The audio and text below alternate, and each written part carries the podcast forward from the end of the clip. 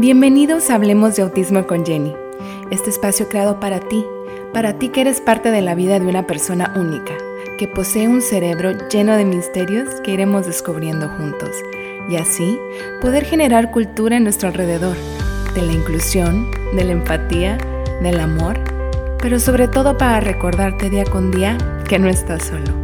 ¡Comenzamos! Bienvenidos a otro miércoles más de el podcast Hablemos de Autismo con Jenny. Este día estoy muy emocionada porque tengo a una experta en el área de terapia de lenguaje y con mucha experiencia con niños con autismo en la ciudad de Mexicali, que es donde tengo contacto directo, ¿no? En, Mexicali, en el área del sur de California y pues obviamente lo que es el estado de Baja California de México. Estamos muy contentos de estar aquí porque creo que el tema que vamos a tocar hoy, que es facilitando a que mi hijo no hable, que suena un poquito ah, como aterrador, porque sabemos que muchas de las mamás tienen dudas al respecto, ¿no? Yo, yo he hablado con, con muchas de mis mamitas y dicen que se sienten muy culpables porque sus hijos este, no hablan, sienten que a lo mejor el dejarlos ver televisión tanto tiempo los esté afectando o las tabletas. Y yo creo que la estimulación del lenguaje va mucho más allá de, de los aparatos electrónicos, ¿no? O sea, es más ¿Qué hacemos en casa? ¿Qué estamos notando? ¿Qué no estamos notando? Y la culpa yo creo que no es, no es echar culpa sobre quién, de quién es la responsabilidad de que nuestros hijos no hablen, porque no es un problema nada más de ciertas personas, ciertos niños, ciertas familias, sino ahorita es un problema generacional. Todos, está, o sea, muchas familias están batallando con eso, ¿no? Entonces, otra de las cosas que, que yo hablaba con, con mis familias era tenía que hacerles notar muchas cosas que ellos estaban haciendo y que ellos no se daban a cuenta de eh, que no se daban cuenta de que subconscientemente estaban facilitando que sus hijos no hablen. Por ejemplo, estaba viendo el caso de una niña, ya casi iba a cumplir cuatro años la niña, y era la casa de una de, una de, de mis amigas, ni siquiera era un cliente, pero fue a visitarla y estaba la niña literal, nomás caminó hacia la alacena y se le quedó viendo a la alacena. Y en eso el abuelo volteó y, ah, ¿quieres galletas, verdad? Sí, abre la alacena, galletas, ¿verdad? Y luego le agarra las galletas y la niña como que iba a decir algo apenas, ah, no, papas, ok, papas. Y ya se puso feliz la niña y le dio las papas. Y yo dije, qué inconscientes somos a veces de que ni siquiera los hacemos trabajar por eso que ellos están pidiendo, no hacemos que ni siquiera evoquen un sonido. Y esas son, bueno, pocas de las cosas que nosotros cometemos esos errores sin querer porque no queremos pues mal influenciar a nuestros niños o que ellos no hablen. No es, esa no es nuestro objetivo pero lo hacemos ¿por qué? Porque los amamos, porque ya sabemos lo que quieren, porque de tanto que convivimos con ellos 24/7, sabemos hasta por qué respiran, por qué lloran, los diferentes tipos de llantos, los diferentes tipos de gestos, todo. Y sabemos que ustedes lo saben porque son buenos papás. Pero, ¿cómo facilitamos que nuestros hijos no hablen y qué podemos hacer? En vez de buscar culpables o sentirnos mal nosotros, ¿qué podemos hacer en casa o en otras instituciones para ayudar a nuestros hijos? Entonces, para abrir este tema, les voy a presentar a la psicóloga Olivia Cisneros. Ella tiene más de 12 años de experiencia trabajando con niños y ahora con niños con autismo. Tiene una especialización al respecto que estoy muy contenta de presentarla. ¿Cómo estás, Oli? Ay, pues súper contenta. Ahora sí que, que yo estoy en tu, en tu podcast, como en algún momento tú estuviste también colaborando en nuestra página. Muy padres con los temas que nos, que nos presentaste. Y sí, o sea, me encanta esto que dices porque es cierto. A veces nosotros como papás sí nos culpamos, pero queremos también solucionar la vida a nuestros niños, ¿no? Que nuestros niños no sufran. Y está bien, está cool, está padre, pero ¿hasta dónde vamos a llegar, ¿no? ¿Hasta dónde llegamos? Muchas veces caemos en una sobreprotección, que queremos que una burbujita los cobije, los cubra, y como el caso que mencionas del abuelito, ¿no? Ah, la hacen todo. Por ejemplo, otros casos que me ha tocado aquí en la consulta privada es de que traen al niño con cierta preocupación del lenguaje, cuatro o cinco años, y uno de los comentarios de, las, de las mamás es que dicen, no, es que mi suegra me dijo que mi esposo habló hasta los cinco años y algo que es normal. O, por ejemplo, te ha tocado escuchar, Jenny, o a toda la, audiencia, ¿no? Que está chiqueado. Porque está chiqueado eh, y es pues, hijo único, lo tenemos bien consentido. Entonces, sí es muy importante analizar esas cuestiones porque a veces sucede, ¿no? A veces no dejamos eh, que haya una estimulación eh, indicada, pero hay otras ocasiones que ya es un problema que tiene que ver con el neurodesarrollo y eso es lo que lo vamos a hablar el día de hoy. Claro, o también sabes que hablando de, estos, de estos temas que, pasan de generación en generación, también me tocó de, de, una abuelita que decía, este, ay no, es que, sabes que ya seguro ya no habla, porque ya ves que los niños con autismo tienden a tener una regresión como al año ocho meses, o sea, empezaban a decir mamá, papá, como a ser muy independientes o a tener más, más, más gestos, más emociones, a demostrarlas. Y de repente tienen una regresión donde ya dejan de hablar, este, a lo mejor se ponen un poquito más, más, más apegados a mamá, más como más chiquiaditos y todo eso. Y por lo regular lo relacionan si llegan a tener un hermano. Un hermano. Ah, lo que pasa es que acaba de tener hermano y pues como que resintió eso y por eso ya no habla. Y le echamos la culpa a eso, como que eso ya nos hace sentir bien y ya no hacemos nada. Cuando al contrario, se da, independientemente de que sea por el hermano o por otra cosa, tenemos que nosotros seguir moviendo y motivando a que ellos estén hablando. Entonces yo sé, son muchos los mitos y muchas las, las también las costumbres y tradiciones que se pasan, ¿no? De, de, familia en familia y así como, como fuimos educados, ¿no? Y sobre todo en esta cultura mexicana, este, que, que vivimos todos juntos, ¿no? De hecho, acá en Estados Unidos la mayoría de las casas no viven nomás una familia núcleo, no papá, mamá, hijos, o sea, vive la abuela, la tía, la sobrina, o sea, es una familia grande dentro de una casa. Claro. Entonces, este, sí, obviamente tenemos esas influencias, ¿no? De otras generaciones. Pero entonces, Soli, a ver, cuéntanos, primero yo quiero que nos cuentes de, tu trayectoria, o sea, cuéntanos un poquito de, en qué te especializaste tú para niños con autismo, porque tienes este boom ahorita en, en, tu, en tu centro. De hecho, no sé si saben, pero Oli tiene su centro, se llama Concentra en Mexicali. Así es. Y trabaja, trabaja con niños, es psicóloga infantil, ¿verdad, Oli? Clínica infantil, así es. Pues sí, mira, te voy platicando. Yo ingresé en el 2007 de, aquí de Universidad Autónoma de Baja California como psicóloga clínica. Después me fui especializando en el área infantil. Y hace algunos años también me empezó a, a trabajo con niños con TDAH también es una gran población que atiendo, pero hace algunos años comencé a especializarme más en el autismo, ¿no? Tengo una diplomatura que estudié en Argentina, en autismo, tengo distintos este, diplomados eh, con avalados aquí en, en, México, mexicanos, en donde hablamos de la detección temprana, de la detección oportuna y de una intervención eh, temprana y oportuna para, para los niños. Y eh, actualmente en diciembre de, de, este 2020 que acaba de pasar, me acabo de certificar en una prueba nueva eh, nueva me refiero aquí en la población mexicana porque en Estados Unidos ya existe. Se abrevia TASI, que es Toddler Autism um, Symptom Interview. ¿Okay? Eh, en Estados Unidos ya tiene como unos dos años, pero aquí en México así fui parte de la primera generación de profesionistas mexicanos en formarme en y es una prueba que nos ayuda a detectar las señales ¿no? del autismo en la población de niños desde los 12 meses a los 37 meses. Ahí hablamos, no solamente hablamos del lenguaje, hablamos de las cuestiones que comentabas tú, ¿no? Las cuestiones emocionales, las cuestiones de la reciprocidad emocional, el lenguaje, aunque eh, sabemos que no se pueda dar en niños con autismo, sobre todo en las edades, pero que haya una intención comunicativa o un balbuceo de ida y vuelta, eso ya lo evaluamos como tal. Y aquí, pues en, en Concentra trabajamos todas esas cuestiones desde la, la, evaluación, detección temprana, plan de intervención.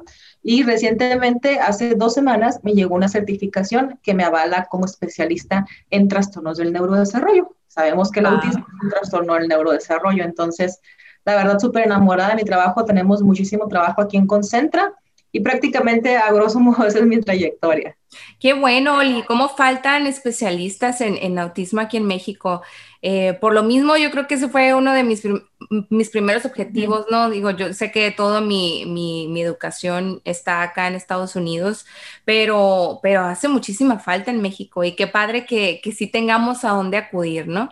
Sí, o sea, unas buenas prácticas. Sí, sí, sí, y sobre todo eso, ¿no? O sea, porque a veces ¿qué es lo primero que hacemos? No corremos con el pediatra o a lo mejor con algún psicólogo que no sabe tanto como tú ni tiene tanta experiencia como tú. Gracias. Y, entonces, pues, por lo regular, tardamos, tardamos mucho en, tener algún diagnóstico o andamos envueltas de que no nos sentimos a gusto con lo que nos dicen y pues es gastar recursos, tiempo y pues también emocionalmente es bien desgastante para los papás. Entonces, siempre que vayan a buscar un, un profesional, Ah, pidan este tipo de cosas o busquen este tipo de certificaciones y, de, diplomados, este tipo de profesionistas que ya tengan este respaldo para que ustedes tengan la respuesta que están buscando. Creo que eso les va a ayudar mucho a filtrar todas esas vueltas y, las dudas que traen los papás, lo que los veo. Y ahorita que está súper de moda las redes sociales, ¿no? El meterte en una red social, el ver las opiniones, el ver a lo mejor a uno que otro video como el que estamos haciendo, ayuda mucho a los papás el conocer, eh, a lo mejor por medio de la pantalla, pero conocer al profesionista que va a tratar a tu niño. Ahorita que mencionas pediatra, nosotros en nuestro equipo de trabajo, eh, de manera obviamente pues virtual, eh, canalizamos los casos, tenemos a pediatra, tenemos a neuropediatra, al, al paido psiquiatra, tenemos a una nutrióloga infantil, porque pues, ya sabes de algunas cuestiones de la alimentación con los niños con autismo. Eh, tenemos una fisioterapeuta. Realmente tenemos muchas cosas eh, abarcando para dar eh, pues un apoyo integral a las familias. Ay, qué padre, qué padre, qué padre. Este, pues ya saben, si tienen dudas acerca de las señales del autismo y todavía están como que entre llevo a mi hijo a un centro o una profesional como Oli o no, este, vayan y escuchen el, otro podcast de señales de autismo que está aquí igual en, Hablemos de Autismo con Jenny en Spotify, en iTunes y pues también está en YouTube, lo subimos al canal para que sepan más o menos de las señales y ya sepan, ok, creo que mi hijo sí las tiene, no se esperen en buscar a alguien como Oli para tener las respuestas que necesita y para darle ese apoyo que necesita su bebé, ¿no? De hecho, antes de comenzar con el tema, ¿no? yo sé que nos, nos apasiona el tema y nos seguimos hablando. Ya sé. Eh, hace como una semana hicimos una transmisión que subimos a nuestro canal de YouTube también, en donde, bueno, se ha escuchado, hay una guía que también está en Estados Unidos, pero está también aquí en la población mexicana que se llama MChat. Ok. Entonces, el, es una guía eh, que por lo regular los pediatras, bueno, hablando aquí de México, eh, cuando empiezan a haber señales de autismo, los pediatras que saben, obviamente la van aplicando. Entonces, yo en, esa, en ese video le decía a los padres, si usted nota, y, lo digo a tu público también, si usted va a ver el video de Jenny de las señales de autismo y nota que su hijo hoy cumple con una, dos, tres, las que sean, yo le recomiendo que, que me ponga a su disposición para hacerle la, la, la, guía, la, entrevista de MChat. Es una prueba de tamizaje gratuita para tu gente, Jenny. ¿Qué te parece? Ay, qué padre, ven. así que ahí nos mandan un mensajito, puede ser ahí en YouTube o en la página o todo, y ya los lo referimos con Oli. Qué padre. Sí. Muchísimas Cualquier parte del mundo donde estén. sí, la intención es ayudar a las personas y canalizarlos, ¿no? Ay, sí, sí, sí y darles esa información, porque yo sé que el, estar con la incertidumbre no es nada sano, ¿no? imagínate ahorita tener el, peso de la pandemia, más aparte que tu hijo lo ves que tiene un desfase y estás con esas dudas. Ay, no.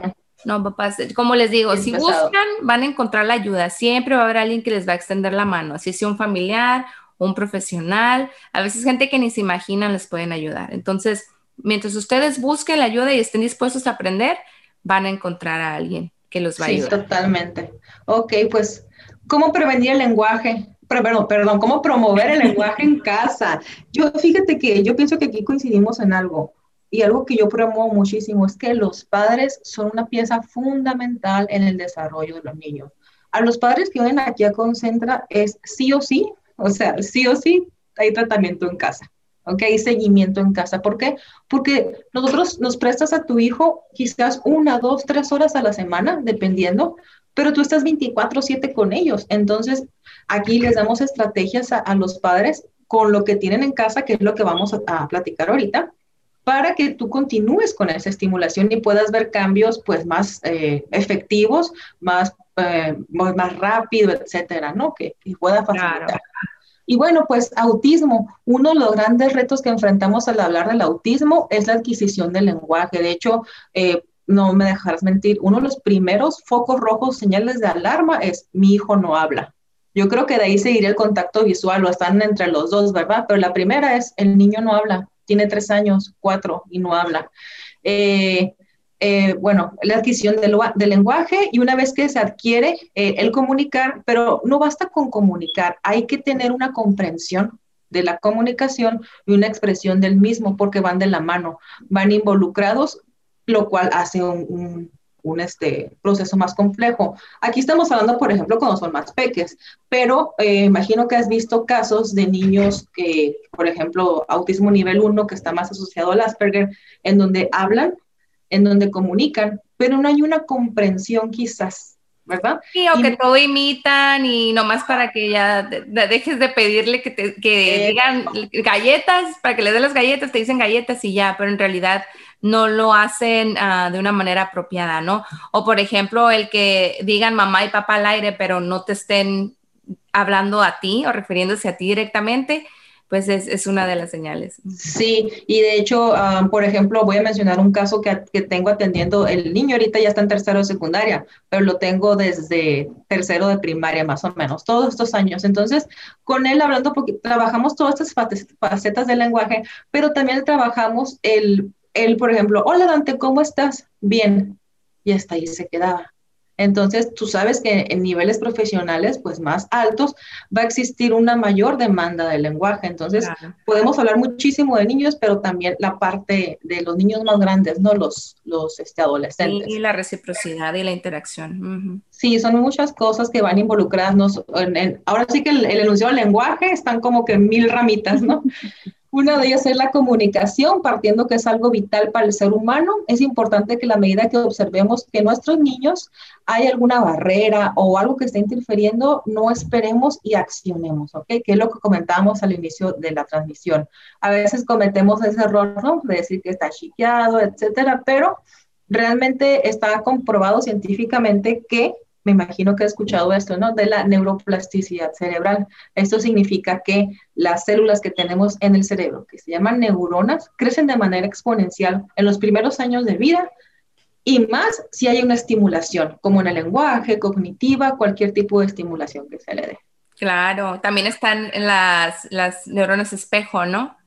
Ajá, sí, eso está Estas también se desarrollan muchísimo de del 0 a los 3 años y por eso las terapias son tan importantes en esta etapa, porque como todo se, inicia aprendiendo de la imitación, es cuando mejor pueden, pueden progresar y es más rápido y como dice Oli, mucho más efectivo.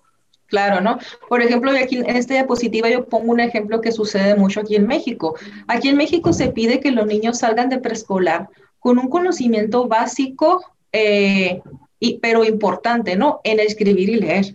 No sé en Estados Unidos, pero también nos ponemos a pensar, ok, quiero que el niño logre esto, pero si no habla o si ni siquiera ha adquirido un lenguaje tal cual. Entonces, a veces muchos eh, de los comentarios que escuchamos desde que ya va a hablar o ya mero habla o, o, no te preocupes, algún día va a hablar. Sí, algún día va a hablar, estoy a lo mejor 80% segura, pero va a haber un desfase en las demás áreas, como por ejemplo aquí dice en leer y escribir, eh, en algún área relacionada, relacionada perdón, a la cognición, al aprendizaje, a las habilidades sociales, motricidad, o sea, todas esas cuestiones. Ahora que estuve estudiando la certificación en trastornos del neurodesarrollo, miramos mucho eso, o sea, como que la consecuencia de no intervenir eh, temprana y oportunamente en el lenguaje especialmente.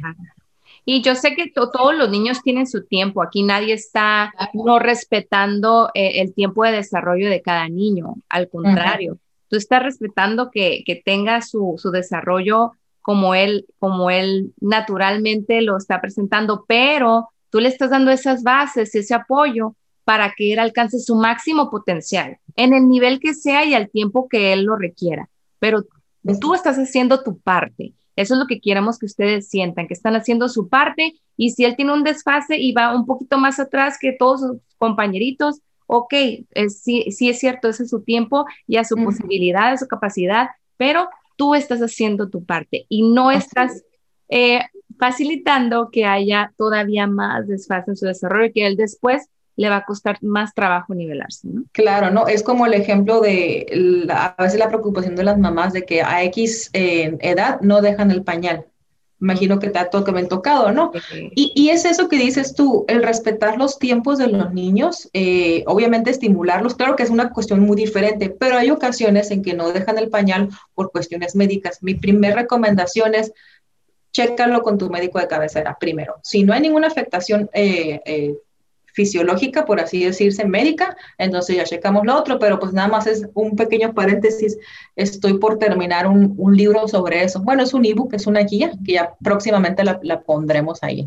Ay, qué eh, Sí, y bueno, pues ya todos sabemos que el espectro autista es algo muy variado. Eh, podemos ver a dos niños con el mismo diagnóstico, pero que son totalmente diferentes. Un niño puede tener alguna afectación del lenguaje y otro niño tiene, tener, puede tener alguna cuestión eh, eh, cognitiva o de habilidades sociales, etc.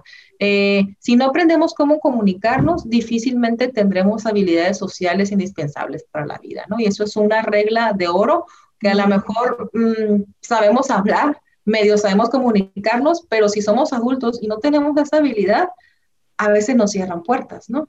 Porque no sabemos cómo, cómo comunicar con las personas. Y para los niños chiquitos, porque tampoco quiero que los papás se sientan como que bien frustrados porque no pueden hacer hablar a su hijo, los que están haciendo su parte y todo lo posible por hacerlo. Hay mil maneras de comunicarse.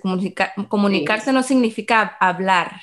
Comunicarse significa el poder que tu mensaje sea transmitido a la persona de enfrente, ¿no? Al receptor. Exacto. ¿Y cómo puede ser eso en los niños? Apuntando, eh, con imágenes, con la, con la vista, gesticulaciones, este, y todo, todo eso, o sea, no vamos a, a, estarnos estresando porque no, ellos no pueden decir enunciado de tres palabras, ¿no? O sea, primero vamos, vamos a ir eh, eh, construyendo todo eso, ¿no? Que, que, apuntar, a que las señas a lo mejor si son necesarias, digo, hay niños que son buenísimos con las, el lenguaje de señas, aprenden mucho más rápido el lenguaje de señas que... Que, que hablar, ¿no? La comunicación hablada. Entonces, este, Ay, disculpa. Por ejemplo, ahorita que dices tú de la comunicación, algo que yo les pregunto mucho a las entrevistas a los padres, porque la preocupación primera es el lenguaje, ¿no? Vamos a decir, el niño está jugando con Legos. Le digo, ok, le gusta jugar con Legos. Cuando tu niño está volteando, digo, perdón, cuando tu niño está jugando, voltea a verte para que tú veas lo que él está haciendo si dicen sí, si dicen no, pues ahí lo voy calificando. Pero eso también es un punto importante, ¿no? Porque aunque no digan, mira mamá, los Legos, qué padre, el hecho de que te voltee a ver y busque que tú voltees para ver sus creaciones con Legos, ahí está comunicando. Sí, y hay una interacción. Así es. Muy bien. Ahora, pues me imagino que, que, las personas que nos están escuchando, pues querrán saber algunos tips de cómo trabajarlo en casa, ¿no? Sí, le dinos qué hacer. Estamos desesperadas. Vamos a la obra. Igual hay muchísima información, pero yo creo que como dices tú, el, recurrir a fuentes ah, fidedignas, a fuentes este, especializadas en esto. Bueno, yo aquí lo divido en tres pasos, tres tips que puedan hacer. Como ya sabemos, los niños necesitan una estructura. El paso uno consiste en eso, ¿no? Eh, lo que se debe de hacer eh, es recomendar a los padres, en este caso los que nos están escuchando, tener una estructura porque una estructura brinda al niño seguridad, es decir, si el niño ya sabe cuál es el paso uno, el paso dos o el paso tres que va a, a, realizar, eso hace que el niño esté seguro. Por ejemplo, hay una metodología, la metodología TISH, por aquí la tengo el ejemplo, en donde el niño aprende a través de tarjetas lo que sigue. Está un poquito aquí medio chuequito, ¿verdad? Pero el niño, esto es para un poquito más grandes, pero va desprendiendo lo que ya hizo. Esto es parte de una estructura, ¿ok? Pero aquí el ejemplo que les estoy dando también me enfoco, ándale muy bien. Yo también tengo las mías, tiene que presumirlas. Sí, sí, sí, está muy padre. Eh, eh, ya me hiciste que me distrajera. Perdón. ok, entonces sí, que los niños necesitan una estructura para poder anticipar qué es lo que sigue y poder tener mejor éxito, ¿no?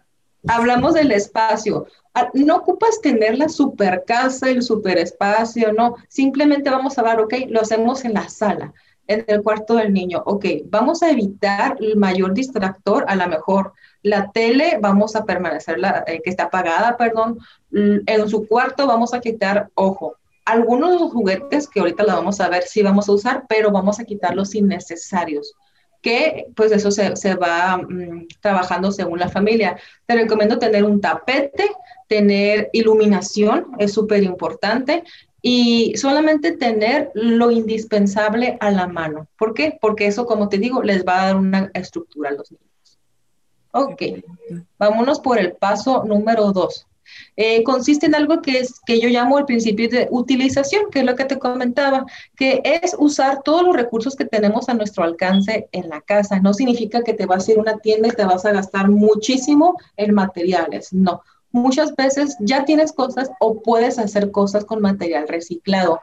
Eh, si no tienes la posibilidad de comprarlos. Por ejemplo, aquí está una niña con unos cascabeles. Los cascabeles pueden ser fáciles de conseguir o a lo mejor mm, hay muchos niños que les gusta la música, ¿no? Lo auditivo, podemos juntar unas, a unos envases, echarle arrocito, piedritas, decorarlas y hacerlo llamativo para los niños. Eh, a mí me gusta mucho también el estimular el lenguaje con música. Bueno, sin hablar de ejercicios orofaciales ahorita, ¿no? Ese es otro tema. Pero vámonos a lo básico. Estimular con música. A los niños les gusta muchísimo la música. Hay canales de YouTube en donde eh, son especialmente para eso. Hay, más, hay cosas más padres en inglés que en español, me ha tocado verlos, pero pues si tu lengua materna es el español, tendrás que buscar eso. Ojo, no sé si también te ha tocado, Jenny, de que dicen, el niño no habla, pero se la pasa viendo en YouTube videos en mandarín, en alemán, en italiano. Entonces también creamos esa confusión en los niños. Entonces aquí la recomendación es como que, ok, vamos a retirar por lo pronto no, no estoy nada en contra de que aprendan, por lo pronto las cuestiones de otros idiomas y nos vamos a enfocar en el idioma materno, ¿no? Digo, aquí en Estados Unidos es un poco difícil, Oli, porque la mayoría de la población es hispana y nuestra lengua materna es hispana, pero pues ellos necesitan aprender inglés y, en el preescolar, en las guarderías, pues les dan el inglés. Entonces, sí, a veces es difícil eh, para ellos y también puede generar un desfase del lenguaje el, tener los dos idiomas, el ser bilingües, pero, por ejemplo, con lo, que tú mencionaste, o sea, es cierto, pero ¿de qué manera nosotros vamos a tener el control de, ese YouTube si el niño trae la tablet de las manos todo el tiempo? ¿no? Exacto. De hecho, hay aplicaciones muy padres, perdón, eh, en donde aquí la, la cuestión con las, los aparatos electrónicos es que no te está dando un lenguaje de ida y vuelta.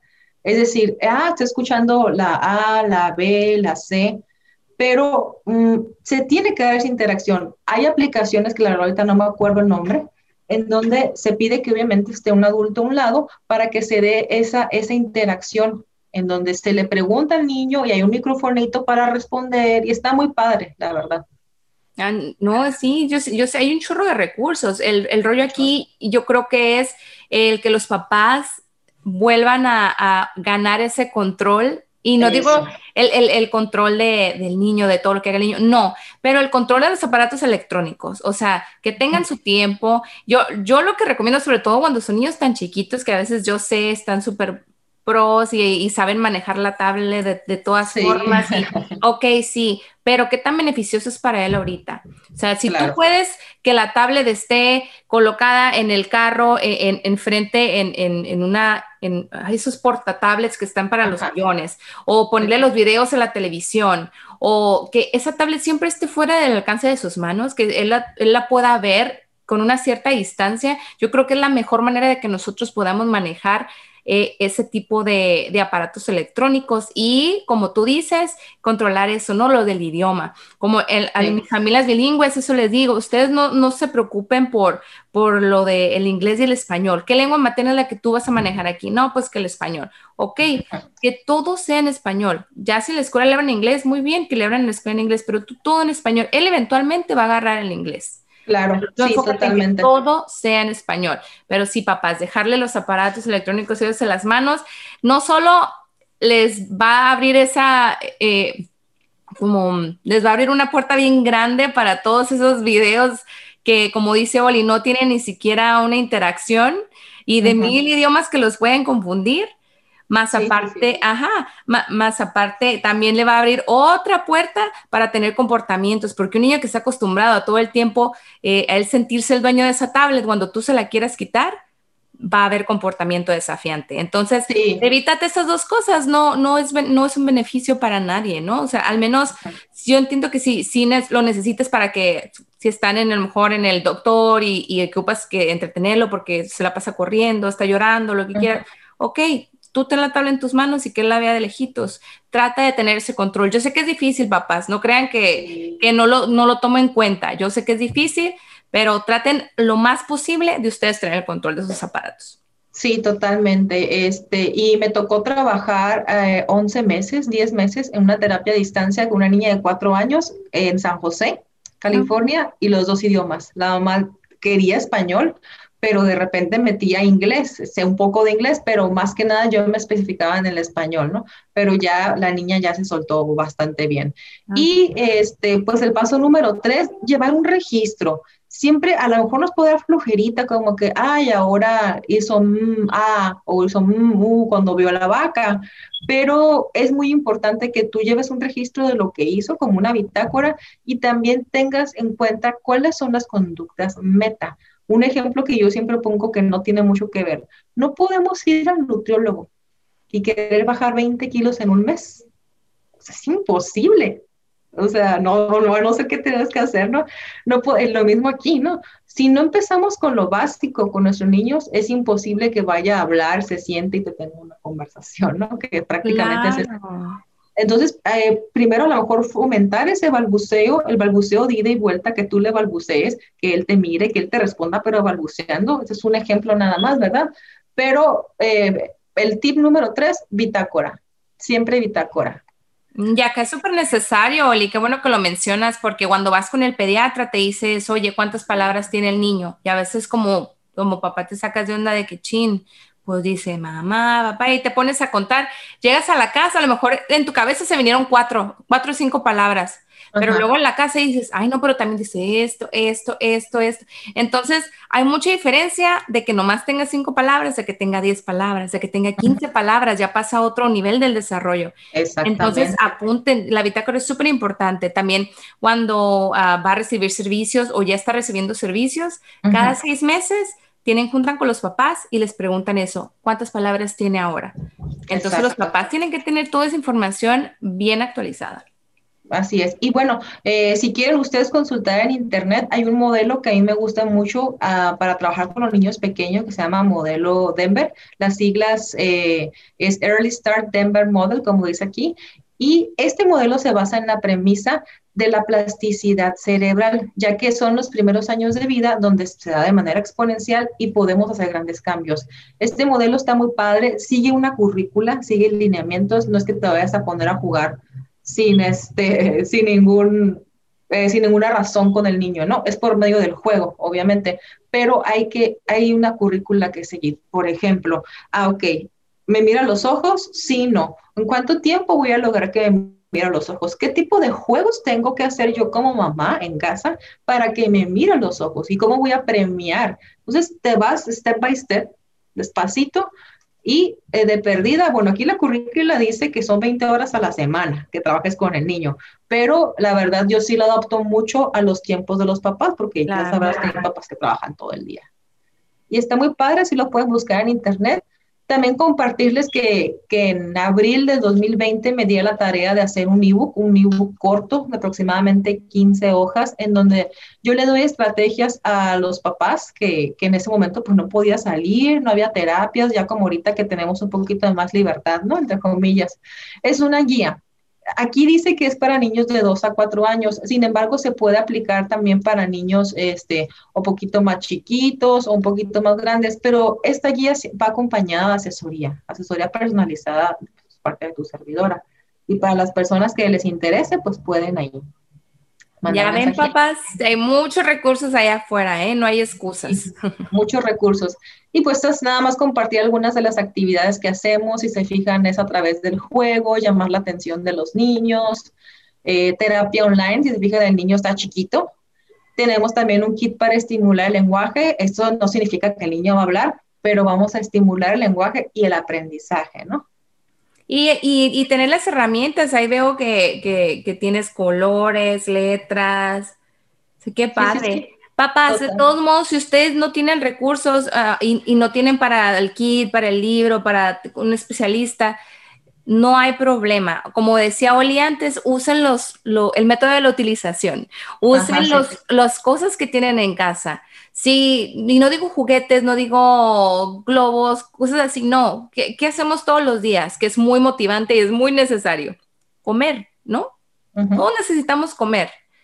No dejen todo al alcance de los niños, papás. Sí, si los niños tienen hambre, denles muchas opciones. Oye, ¿qué quieres comer hoy? ¿Qué quieres tomar? Y no les den esto que ellos desean hasta que tengan algún tipo de interacción contigo, ya sea visual, apuntándote, ya cuando empiezan a apuntarte, bueno, ahora, a ver, ¿quieres agua? A ver, dime, ah, ah, empiecen con la, primera letra de esa palabra, luego vayan haciendo ah, sílabas hasta que puedan formar esa palabra. Ustedes pueden trabajar con lo que tienen en casa, pero obviamente aprovechen todos estos recursos que Oli les está presentando porque sí se puede y sí se puede hacer en casa y es más fácil. Suena muy complicado, estamos hablando de, diferentes métodos, de estrategias, pero eh, suena un poquito más complicado de lo que realmente es.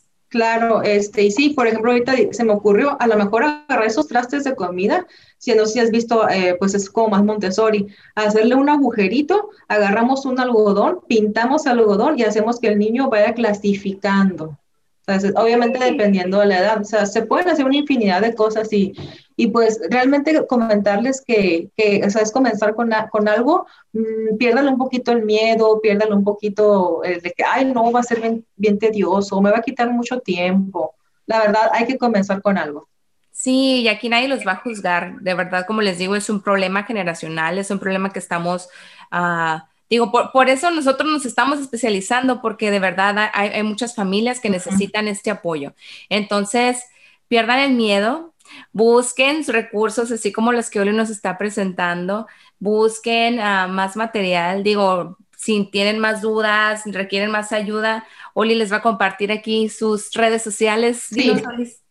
Pues en Facebook nos encuentras como Concentra Psicología Infantil, al igual que en Instagram y la página web igual, concentrapsicologiainfantil.com y pues estamos a su servicio. Realmente la verdad es eh, eh, nos gusta mucho apoyar. Tenemos un plan, eh, perdón, tenemos un servicio comunitario en donde se cobra el 50% de, damos beca, ¿no? El 50% en cierto horario para que los papás, y es precisamente esas edades, de los 18 a los 36 meses para que ahora sí, igual no tengo a lo mejor para una consulta completa, pero puedo pagar la mitad, adelante.